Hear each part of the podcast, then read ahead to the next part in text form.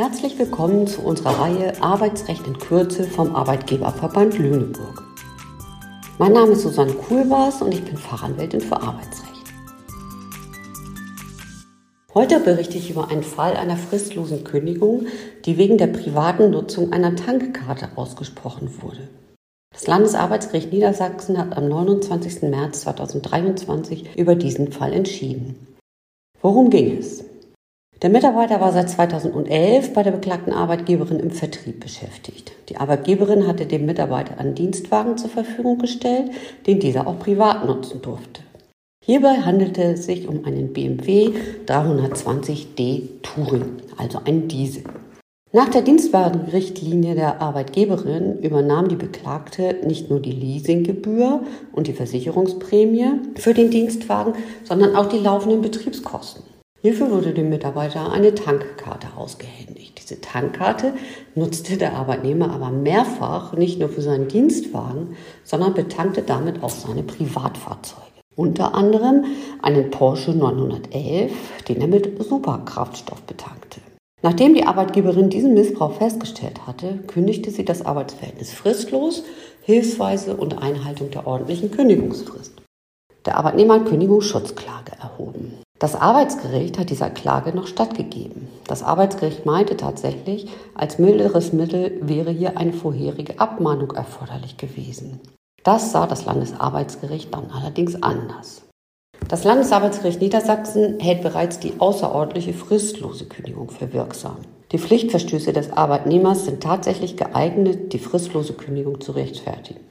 Aus der Dienstwagenrichtlinie der Beklagten ergibt sich mit hinreichender Deutlichkeit, dass dem Arbeitnehmer die Nutzung der Tankkarte zur Betankung seiner privaten Fahrzeuge nicht erlaubt war.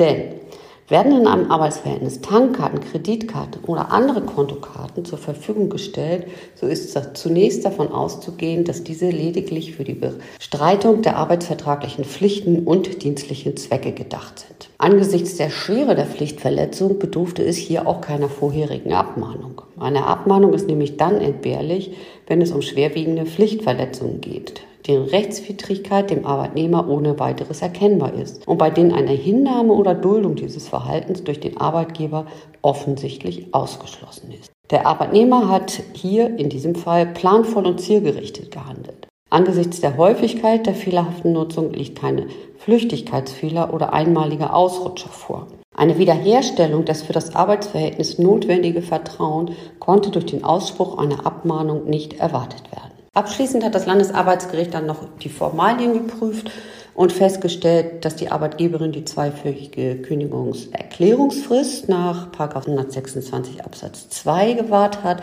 und dass auch der Betriebsrat ordnungsgemäß angehört wurde.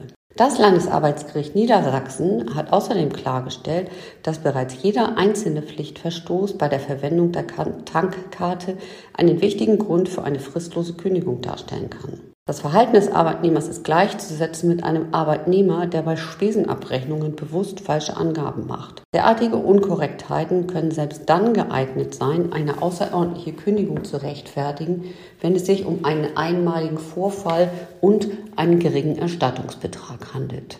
Vielen Dank fürs Zuhören. Das war Arbeitsrecht in Kürze vom Arbeitgeberverband Lüneburg. Sollten Sie Fragen hierzu haben, rufen Sie gerne an.